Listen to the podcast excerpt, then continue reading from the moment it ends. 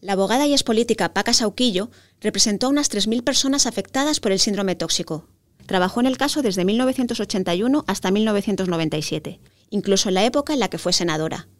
Cuenta que ya había llevado otros casos penales importantes, incluso las últimas condenas a muerte. Pero el caso del síndrome tóxico marcó su carrera. Para mí personalmente mm, me afectó mucho, no solamente porque dediqué mucho tiempo de estudio, de trabajo, sino por el contacto con las personas afectadas, porque se derivaron muchísimas eh, invalideces ¿eh? y muchísima gente que quedó imposibilitada para poder hacer la vida normal. Este es el tercero de los cinco episodios del podcast Los Olvidados de la Colza, del periódico El Mundo. Recordamos aquel envenenamiento masivo que afectó a más de 20.000 personas. Soy Virginia Hernández. Y yo, Cristina Lucio. Daniel Icedín se encarga del montaje. La ex senadora y antigua europarlamentaria Paca Sauquillo nos relata en su despacho madrileño cómo se involucró en aquel caso de una forma casual. Bueno, yo empecé a encargarme del síndrome tóxico de la colza a raíz del mes de finales de agosto del 81 en, en San Rafael, en Segovia, un pueblo de, San, de Segovia, San Rafael, porque estaba en la peluquería y vi allí a una señora que se había quedado absolutamente calva, que no podía menear las manos ni los pies, y entonces aquello me impresionó y pregunté, ¿qué le ha pasado a esta señora? Y me dijeron, pues no sabe usted, aquí ha habido mucha gente afectada del síndrome de tóxico, yo lo había oído por la radio, había visto en la televisión que el, el debate que había de que si eran los tomates, que si eran los pájaros, que si eran los productos químicos, que si había eh, un problema de armas químicas en Torrejón. Entonces aquello me impresionó y la dije, oiga, pues mire usted, yo si quiere mm, voy a, ocuparme de su asunto. Me dijo, ay, sí, yo le agradecería mucho porque me estoy quedando totalmente paralítica. Mi hija también está afectada. Aquella señora de San Rafael fue el primer caso de los 3.000 que esta abogada laboralista llevó incluso cuando fue diputada de la Asamblea de Madrid y senadora. Los afectados por la intoxicación del aceite ascienden a 20.000. Paca Sauquillo se coordinó con otros abogados de la acusación ya fallecidos, como Antonio García de Pablos, de la Organización de Consumidores y Usuarios, y Doris Venegas, hermana de Chiqui Venegas y abogada en Valladolid.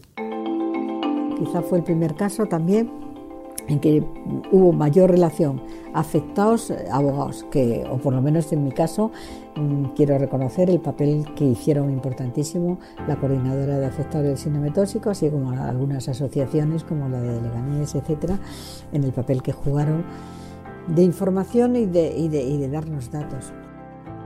Pero volvamos al inicio de su investigación. Nos situamos en los últimos meses de 1981. Empecé a, personar en el sumario. En el sumario lo primero que hice fue estudiar cuál había, cómo había sido las rutas. En aquel caso yo empecé a hacer una especie, me acuerdo, tengo mapas y todo, empecé a ver un poco también la ruta por donde había ido cayendo el aceite, ¿no? Bueno, por donde iban cayendo los enfermos. Nos reuníamos un chico que es matemático ¿eh? y yo misma con otro ayudante del despacho, pues a plantear que, no había dudas, que la ruta llevaba a un determinado sitio, que eran las empresas de Israel, que en donde había salido el producto y cómo se había distribuido por toda la zona, fundamentalmente de Madrid, pero no solamente Madrid, sino que había llegado a Castilla y León, fundamentalmente a Valladolid, a Segovia, a León, en fin, a todas las rutas, ¿no? Al igual que Paca Sauquillo, Mariano Sánchez, periodista entonces del periódico de Cataluña y posteriormente de las revistas Tiempo e Interview, investigó desde el principio lo ocurrido. Solicitamos para poder visitar a algunos de los empresarios encarcelados también en la cárcel de Carabanchel en ese momento, ¿no? Eran eh, presos preventivos, ¿no? Y, bueno, me lo concedieron los propios empresarios, pues yo creo que querían contar su historia, ¿no? Eh, me, la, me concedieron la entrevista y, bueno, pude entrar en un momento curioso en que se podía entrar en las cárceles con permiso. Y, no había tanto impedimento como ahora. Y, bueno, aproveché la entrada en, en, Carabanchel también pues para entrevistar a, otros personajes. Pero bueno, los empresarios de la costa estaban allí, uno jugaba al tenis, en el patio, en fin, más o menos estaban bien, estaban a gusto. Eso es lo que hicieron. Lo que querían era, evidentemente, defenderse diciendo que el aceite no tiene nada que ver y que todo era un montaje, ¿no? Pero claro, eso no se sostiene. No, el objetivo era negar la, autoría, ¿no? Negar que el aceite de colza industrial eh, refinado y reconocido al consumo humano era el causante de la, de la epidemia. ¿no? Pero claro, en ese momento había en juego muchas cuestiones.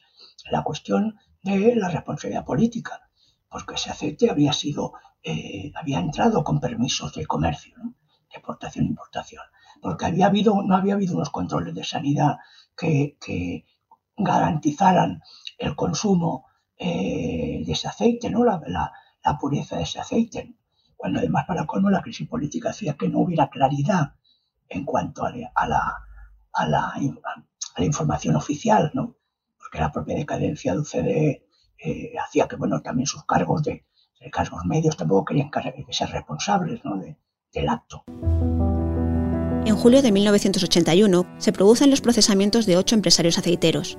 El magistrado Alfonso Barcala terminó la instrucción del sumario en septiembre de 1985. El primer juicio empezó el 30 de marzo de 1987 en la Casa de Campo de Madrid.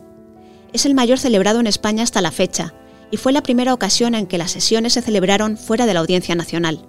Se juzgaba a 41 personas por el envenenamiento masivo con aceite de colza para uso industrial. Hubo 1.500 testigos y 200 peritos, y los afectados pudieron asistir a todas las sesiones. El juicio tardó mm, casi un año y medio, el primer juicio, y se condenaron a eh, industriales pero también, claro, como siempre pasa desgraciadamente en nuestros procedimientos eh, judiciales, pues eh, las responsabilidades mm, penales están claras y acababan en la cárcel, pero las responsabilidades económicas pues no se conseguía. Entonces yo tenía muy claro que ese asunto del síndrome tóxico no se había podido producir si no había sido pues con una negligencia por parte de la administración.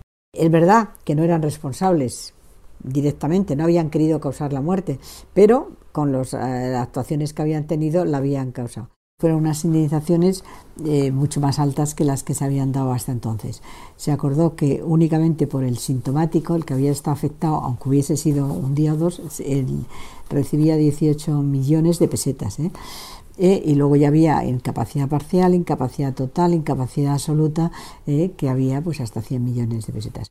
En todos esos años surgieron teorías de lo más curiosas que aún hoy cuestionan que el aceite tóxico fuera el responsable del envenenamiento. Si no me crees, prueba a hacer una rápida búsqueda en Internet. Bueno, es que evidentemente, vamos a ver, eh, cuando ocurre un hecho como este, tan espectacular, entre comillas, no tan terrible, eh, tan masivo, eh, pues siempre aparecen intereses ocultos y, personajes visionarios.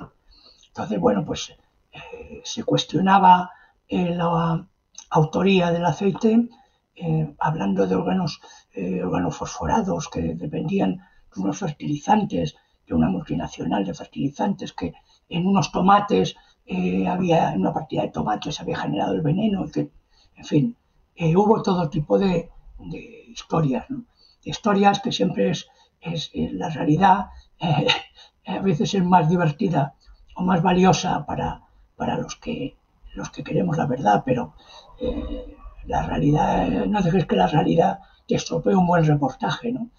Es un poco ese sensacionalismo que siempre ha estado aquí, ¿no? En el periodismo. Formación objetiva es que unas partidas inmensas de, de, aceite de colza internaturalizado industrial había sido adquirida por unos, unos, unos eh, empresarios españoles, lo habían refinado y lo habían desviado al consumo humano como aceite a granel y eso había ido circulando pues, por los mercados y por determinados territorios. Entonces, la realidad objetiva es que en cuanto esas partidas de aceite se anularon, se acabó el veneno. Eso, eso era lo fundamental. A Mariano Sánchez, sobre todo, le queda el recuerdo del desamparo de las víctimas de este escándalo. Yo cubrí el tema desde el momento en que, en que estalla, eh, pero luego lo cubrí en tiempo y en interview también, y escribí cosas mm, eh, muy dolorosas, ¿no? O sea, malformación en, fetos, ¿no? de niños, hijos de, personas que ven el síndrome tóxico. Hay que tener en cuenta que es un síndrome tóxico. Quiere decir que es un envenenamiento el que, eh, daba una serie de, resultados en los cuerpos. ¿no?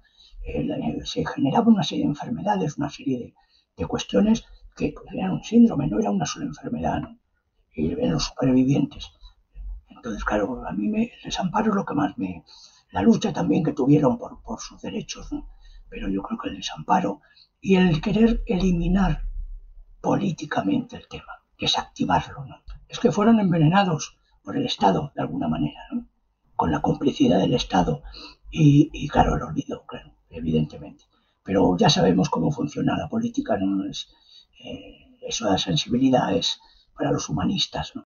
Para mí, los que murieron siempre eso, te queda el recuerdo, ¿no? Si no les has conocido, pues.